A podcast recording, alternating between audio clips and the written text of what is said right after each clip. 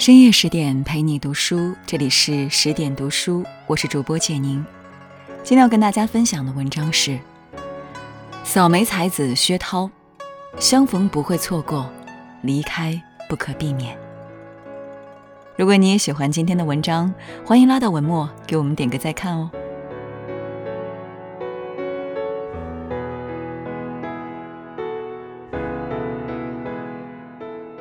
在天府之国成都有一处古迹，名曰望江楼，其中有这样一副对联：“古井冷斜阳，问几树枇杷，何处是教书门巷？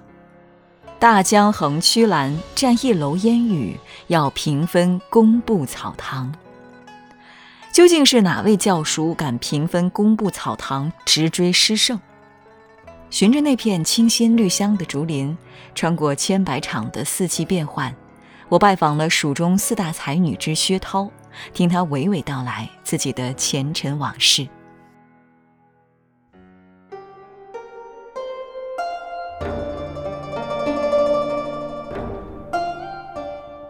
在星光熠熠的唐朝诗坛，降临了一颗流光溢彩的恒星。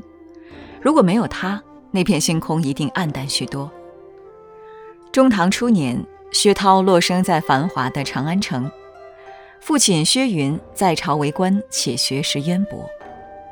小薛涛冰雪聪明，深得父亲爱重。那一年他才八岁。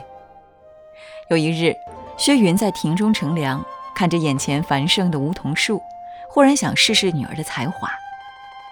薛云沉吟道：“庭除一古桐，耸干入云中。”小薛涛续作：“知迎南北鸟，夜送往来风。”薛云闻言一喜一忧，喜的是女儿才思灵敏，忧的是这天真的童言是偶然，还是暗藏了他今生的宿命。不成想一语成谶，薛云因为谏言而得罪了当权者，举家流寓蜀地。没过多久，他因病而逝。没有父母做屋檐的孩子，只能自己撑伞遮风避雨。为了生活，精通诗词音律的薛涛入了乐籍，做了官妓。这一年，他刚好是碧玉年华。美貌与才情双修的薛涛，很快就名动蜀中。据说，当时蜀中前后十一位剑南节度使都非常欣赏倾慕他。最先赏识薛涛的是名臣韦高。他开府成都，且政绩斐然。听说薛涛极富诗才，便召他前来集席赋诗。薛涛从容自信地挥笔写下《夜巫山庙》，他的字写得极好。韦高的目光落在纸上，不动声色地点了赞。随即读到：“惆怅庙前多少柳，春来空斗画眉长。”这一句连连叹服称绝，对他另眼相看。从此，每逢帅府高朋满座、觥筹交错，韦高都召薛涛来试宴赋诗，他被捧成了红极一时的交际花。后来，韦高愈发觉得薛涛聪颖伶俐，让他尝试做起自己的女秘书。见他撰写文书很是细致，竟打算奏请朝廷破格录用他为教书郎。终因他身份特殊而作罢。无名却有实，女教书的佳话流传开。有人写诗赞美道：“万里桥边女教书，琵琶花里闭门居。扫眉才子知多少，管领春风总不如。”薛涛是幸运的，如果韦高缺席了他的人生，或许他只能流连存在风月场。做一颗黯然失色的珍珠。有句话说得好，没有一颗珍珠的闪光是靠别人涂抹上去的。周旋在达官显贵的应酬之间，左右逢源，八面玲珑。也只有富有诗书的女子，才有能力善始善终。时光流转，薛涛的芳名在外，无人不知。他的名字如水流过名士贵公子的心，掀起一圈圈涟漪。他们风环蝶绕的想要结识佳人，他亦是与合意的人频频往来唱和。与他相交惆怅的都是诗坛重量级的人物，比如白居易、杜牧等。这时候，韦高似乎吃醋了，他负手为雨，将薛涛贬至荒凉苦寒的松州。彼时，薛涛人间清醒了，他的命运是掌控在别人手中的，他能否重回锦官城，也在韦高的一念之间。再三思量，反复斟酌，他写下了一组十离诗，用犬、比、马、鹦鹉、燕、猪、鱼、鹰、竹、镜来比喻自己，把韦高比作是自己所依靠的主、守、旧、龙、朝、长、池、壁、亭台。其中一首《竹篱亭》是这样写的。蓊郁新栽四五行，长江尽结复秋霜。未园春笋钻墙破，不得垂阴复玉堂。其情如泣如诉，其言皆是悔意。韦高读之心软了，将他重新迎回蜀中。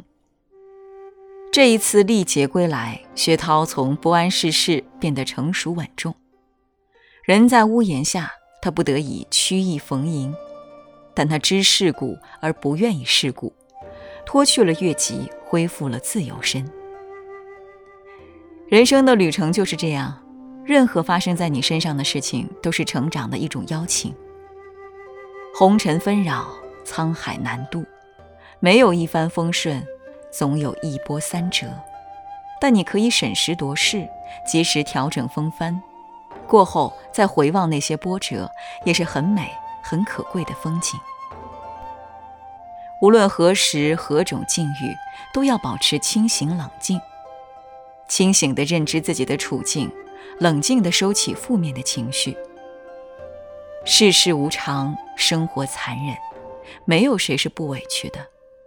力挽狂澜，才是成年人最高级的自愈。薛涛退隐，闲居浣花溪畔，在门前种满了枇杷花。他别出心裁，用胭脂掺水染制成桃花色的诗笺，裁剪成与律诗长短相配的小幅，压上各色花瓣，风干后纹路精美。薛涛笺风靡蜀中，为古今绝艺，痴男怨女都借他传情来互诉衷肠。春色明媚，夜色撩人，才女写着细腻动情的诗，却无人可说满腹柔情。命中注定的人，或早或晚，总是要相遇的。元和四年，元稹奉旨来蜀中巡查，薛涛与他结下一段露水情缘。这一年，元稹三十一岁，薛涛四十二岁。某一日，元稹读过薛涛的《四友赞》，折服之余，慕名拜访。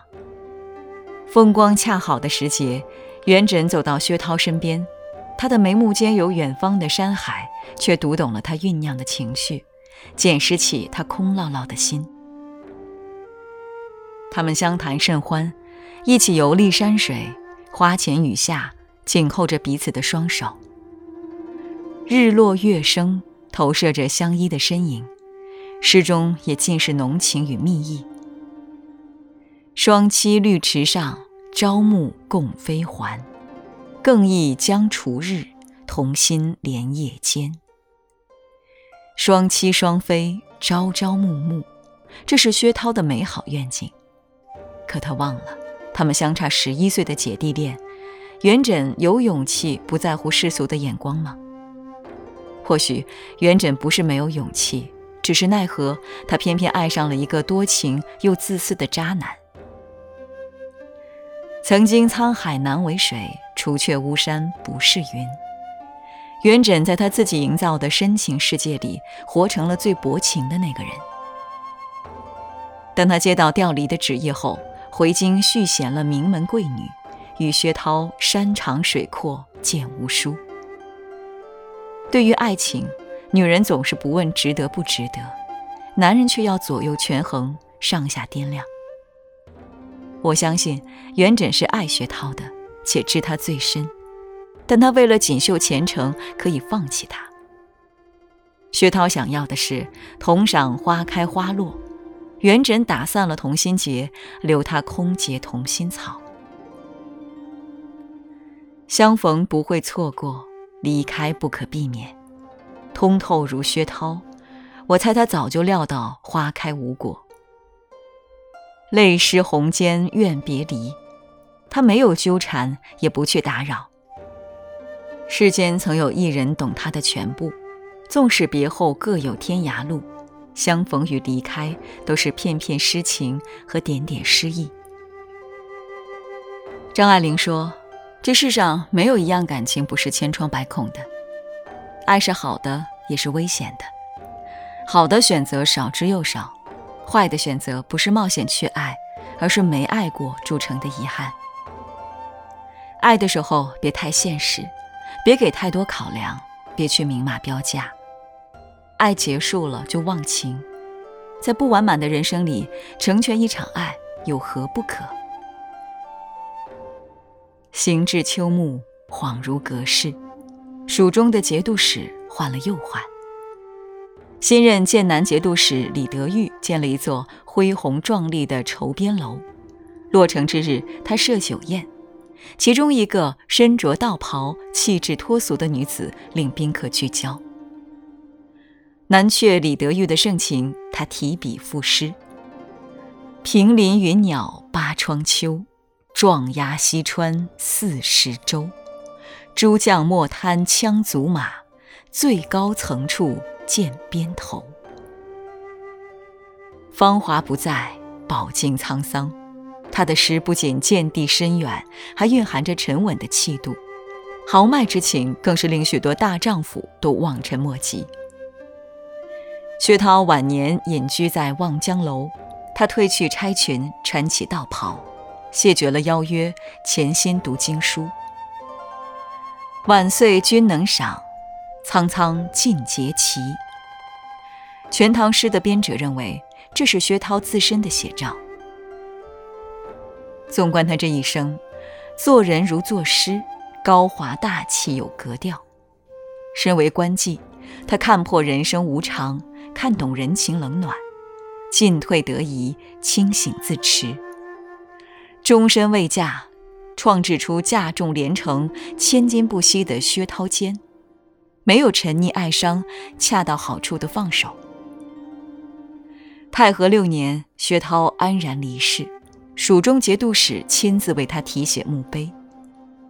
年少有才名，晚岁享安乐，身后有盛名，也算得上是不虚此生了。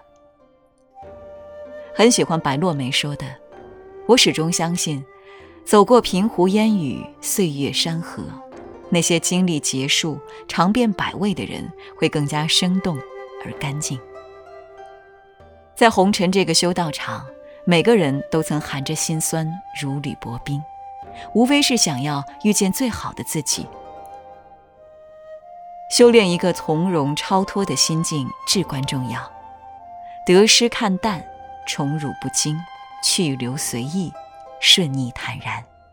如此步履轻快地走出一路欢喜，你我不过是沧海一粟，愿能千锤百炼成喜欢的自己，静待花开与晴空。更多美文，请继续关注十点读书，也欢迎把我们推荐给你的朋友和家人，一起在阅读里成为更好的自己。